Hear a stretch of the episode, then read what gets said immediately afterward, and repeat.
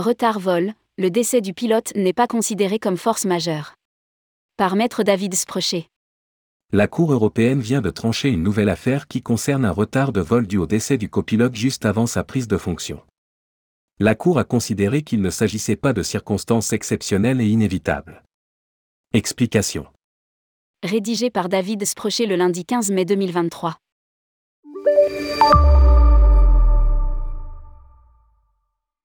Le 17 juillet 2019, TAP Portugal devait assurer un vol à 6h05 entre Stuttgart, Allemagne, et Lisbonne, Portugal.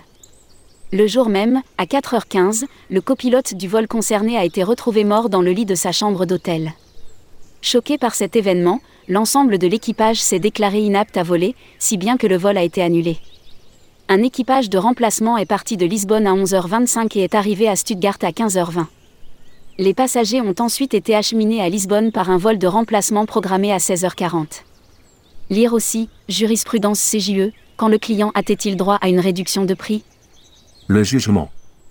Par son arrêt de ce jour dans l'affaire C156-22, la Cour rappelle que les mesures relatives au personnel du transporteur aérien effectif, telles que celles relatives à la planification des équipages et des horaires de travail du personnel, relèvent de l'exercice normal des activités de ce dernier étant donné que la gestion d'une absence inopinée, en raison de la maladie ou du décès, d'un ou de plusieurs membres du personnel indispensable pour assurer un vol, y compris peu de temps avant le départ de ce dernier, est intrinsèquement liée à la question de la planification de l'équipage et des horaires de travail du personnel, une telle absence est inhérente à l'exercice normal de l'activité du transporteur aérien effectif et ne relève donc pas de la notion de circonstance extraordinaire.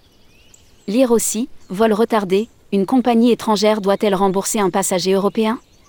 Il s'ensuit que le transporteur aérien n'est pas exonéré de son obligation d'indemniser les passagers. La Cour précise que, pour aussi tragique et ultime qu'elle soit, la situation d'un décès inopiné ne se distingue pas, d'un point de vue juridique, de celle dans laquelle un vol ne peut être assuré lorsqu'un membre du personnel est tombé malade, de manière inopinée, peu de temps avant le départ du vol. Ainsi, c'est l'absence même et non la cause médicale précise de cette absence qui constitue un événement inhérent à l'exercice normal de l'activité de ce transporteur de sorte que ce dernier doit s'attendre à la survenance de tels imprévus dans le cadre de la planification de ses équipages et des horaires de travail de son personnel. L'analyse. Il s'agit sans conteste ici d'une décision assez surprenante dans l'activité même des transporteurs aériens. En effet, alors que l'on peut aisément comprendre l'obligation de ces derniers de veiller à la planification des équipages devant assurer les vols, la survenance brusque et inopinée du décès d'un copilote aurait, à mon sens, dû être reconsidérée.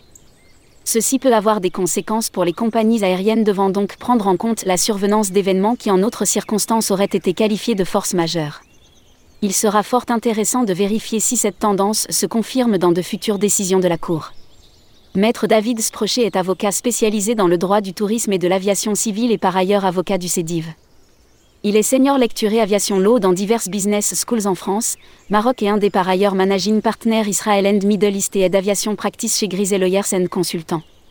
Les informations contenues dans cet article ne peuvent en aucun cas servir de conseil juridique et tout lecteur doit recourir au service d'un avocat avant d'engager toute action.